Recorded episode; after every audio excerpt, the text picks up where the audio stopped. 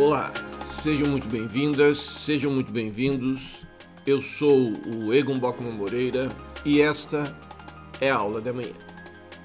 Na nossa mais recente conversa, é, nós tratamos da, da importância e do significado do direito administrativo nas nossas vidas.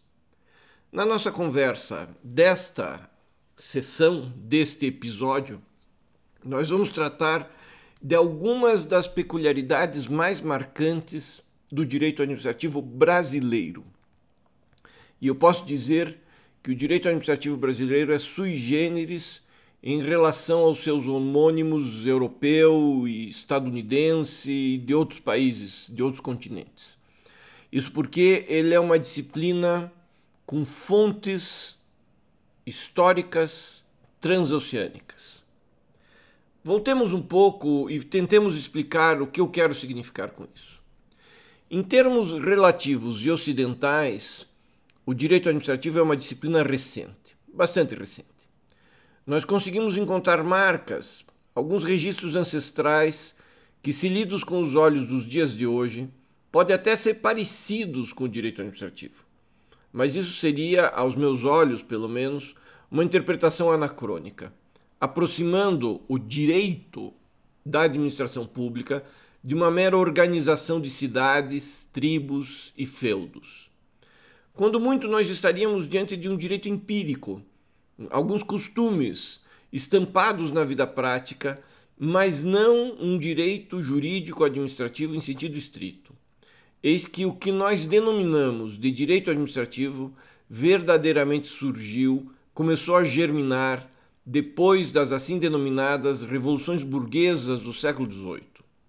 Isto é, e isso é bastante curioso, a maior parcela da história da humanidade foi vivida sem qualquer direito administrativo, cuja compreensão demanda que nós cravemos um alfinete no mapa genealógico do mundo do direito e nos dediquemos a verificar o que aconteceu ao redor desse momento histórico. Isso porque a, a razão de ser do direito administrativo ela é conatural à separação de poderes do Estado, com o respectivo controle independente e recíproco. Direito administrativo, se nós o tivermos com o direito da administração pública, pressupõe que nós tenhamos algo a se chamar de administração pública, a se chamar de poder executivo. Assim, é o direito administrativo quem define as autoridades públicas, suas competências e rege o exercício da função administrativa. Prestem bem atenção nessa expressão que nós vamos explicar melhor mais a seguir. Função administrativa, nos termos da legislação em vigor em determinado país. Por conseguinte, ele pressupõe que alguém diverso daquele que executa as leis elabore as leis. O seu ponto de partida é, portanto, a existência de pessoas estatais com soberania, o chamado Estado moderno, que foi positivado na história ocidental depois do Pacto de Westfália de 1648. Mas ele não se satisfaz, o direito administrativo não se satisfaz só com a existência de pessoas estatais com soberania uma vez que ele nasceu da ideia de legalidade como critério de funcionamento interno para a administração de pessoas, bens e serviços desses mesmos estados. Ou seja, o direito administrativo é fruto de leis que disciplinam a administração dos assuntos públicos, reitero, das pessoas, dos bens e dos serviços públicos. Leis essas emanadas por outro poder, não aquele que administra. Poder este que exerce a função legislativa em foros de representação democrática. E para que nós nos valermos da síntese de John Adams, trata-se de governo das leis e não de homens. É disso que trata o direito administrativo. Com base nessas premissas, nós podemos dizer que o direito administrativo estabelece as normas jurídicas para o exercício de determinadas formas de poder político, legislativamente atribuídas às autoridades públicas.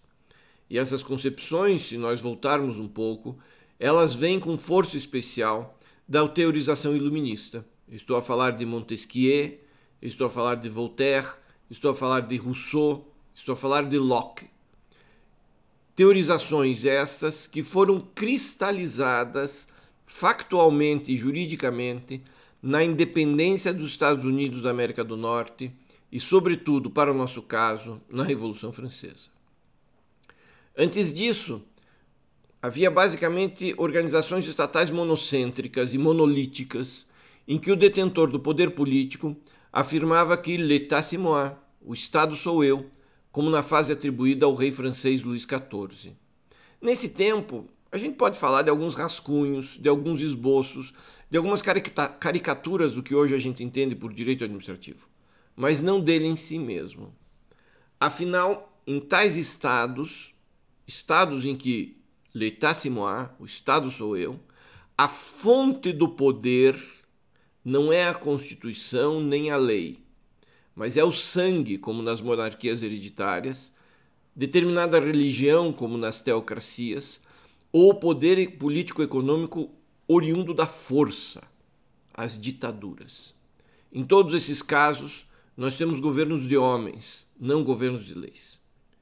E nesses momentos históricos, é fato que há, há, há quem identifique fragmentos de direito administrativo especialmente nas preocupações organizatórias da máquina estatal. Mas vamos lá, né? Falando sério, nem só de automatização burocrática vive o direito administrativo. Ao contrário, o direito administrativo trata, sobretudo nos dias de hoje, da concretização dos interesses coletivos em obediência ativa aos direitos fundamentais do homem e do cidadão.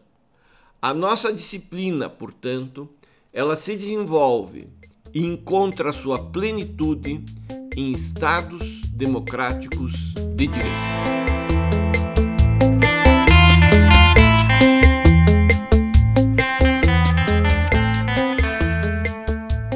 Assim sendo, não nos ouvidemos que nós estamos tratando de direito administrativo brasileiro.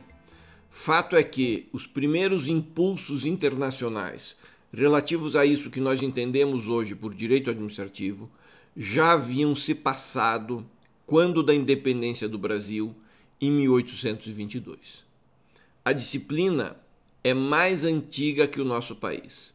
E o que aconteceu foi que o ordenamento jurídico brasileiro acolheu e deu nova orquestração a essa experiência estrangeira.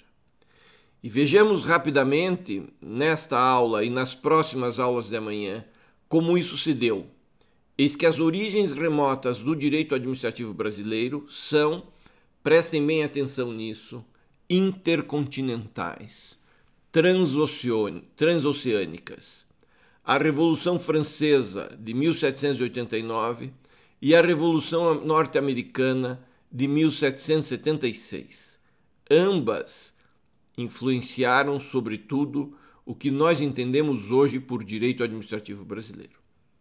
E nada obstante ambos os eventos históricos tenham ocorrido e tenham gerado sistemas jurídicos distintos, common law e civil law, ambas as revoluções, como nós conversaremos, de fato influenciaram a composição do que veio a configurar essa mescla, essa peculiaridade, essa característica do direito administrativo que nós podemos chamar de brasileiro. Em primeiro lugar, sublinhe-se que a constatação ela é reveladora do caráter sui generis do direito administrativo no Brasil. Afinal, todos nós sabemos que são lógicas bem distintas a francesa e a estadunidense. A primeira com um lastro na ideia de Estado-administração, submetido ao regime jurídico próprio do direito administrativo, obediente ao interesse público, cuja guarda, o interesse público, foi atribuída ao Estado pelo princípio da legalidade. Por isso, no caso francês, se, raciocina em torno das prerrogativas extraordinárias da administração pública em face das pessoas privadas tutelado, tutelando o interesse público, a administração pública tem poderes extraordinários. Em contrapartida, a segunda, dos Estados Unidos da América do Norte, ela é preocupada antes em definir os órgãos administrativos, suas autoridades e processos a que devem obedecer, bem como a validade de suas decisões, quem pode controlá-las e critérios para o controle. Aqui não há maiores preocupações quanto a um regime jurídico distintivo, um regime jurídico de direito administrativo.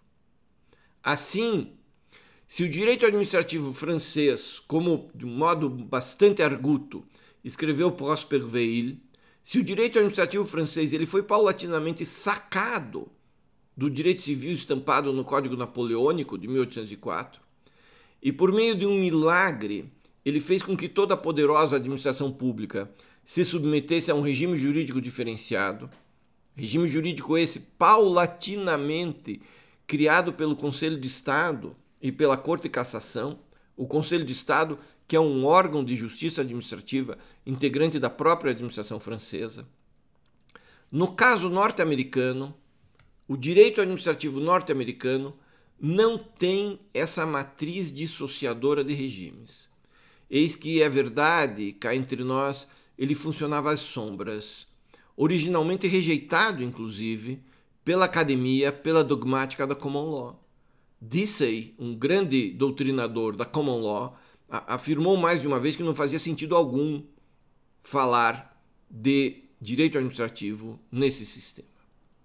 Ainda assim, fato é que desde sempre houve uma racionalidade jurídica própria também nos Estados Unidos da América do Norte, preocupada com as relações e os potenciais conflitos de interesse entre a administração pública, agencies, e os direitos das pessoas privadas, com especial ênfase no due process of law, no devido processo legal.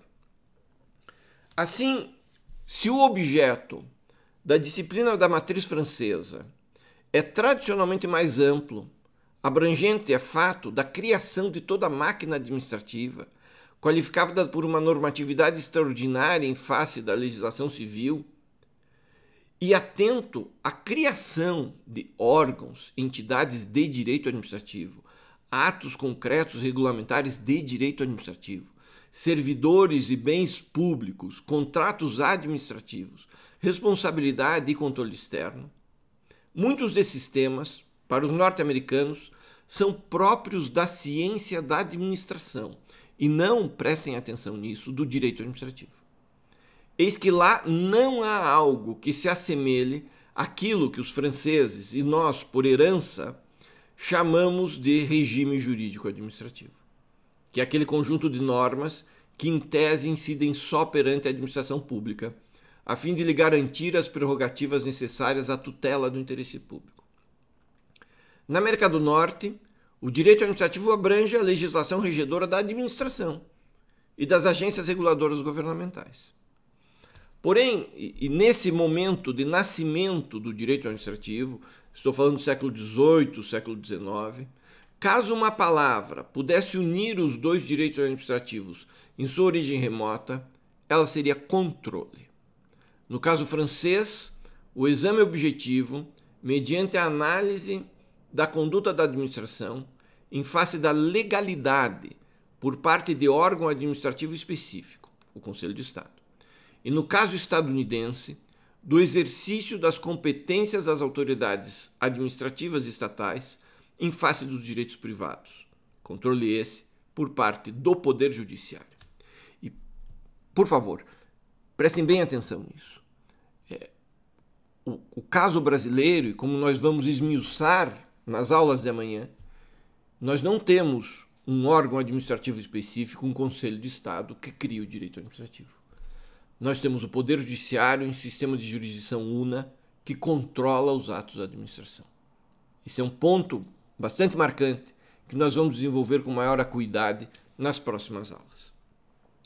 Ambos os sistemas jurídicos, portanto, o norte-americano e o francês, se preocupam com o exercício apropriado daqueles poderes delegados por lei aos administradores públicos, mas o fizeram e persistem fazendo de modo distinto. Nada obstante, a onda de direito administrativo norte-americano que assolou a Europa continental na década de 80 e o Brasil a partir da década de 90, especialmente com base nos critérios de regulação econômica oriundos de agências reguladoras independentes. Logo, e nós vamos voltar a isso, não nos esqueçamos que o direito administrativo brasileiro nasceu com influência francesa e norte-americana, desenvolveu-se em momentos com maior influência francesa, em momentos com maior influência norte-americana, e agora nós vivemos um instante histórico, um piscar de olhos na história, que pode configurar um direito administrativo brasileiro propriamente dito. Por conseguinte, essas duas fontes históricas, com racionalidades distintas, vindas dos dois lados do Oceano Atlântico, influenciaram e permanecem a inspirar o direito administrativo brasileiro, que, com o passar do tempo, construiu de modo duradouro a sua própria autonomia. E essa marca emancipatória do nosso direito está consolidada neste século XXI, com evidentes tons distintos, cujo exame pressupõe a breve análise mais apurada de suas origens remotas, o que será feito com muito gosto na próxima aula de manhã. Fiquem bem e até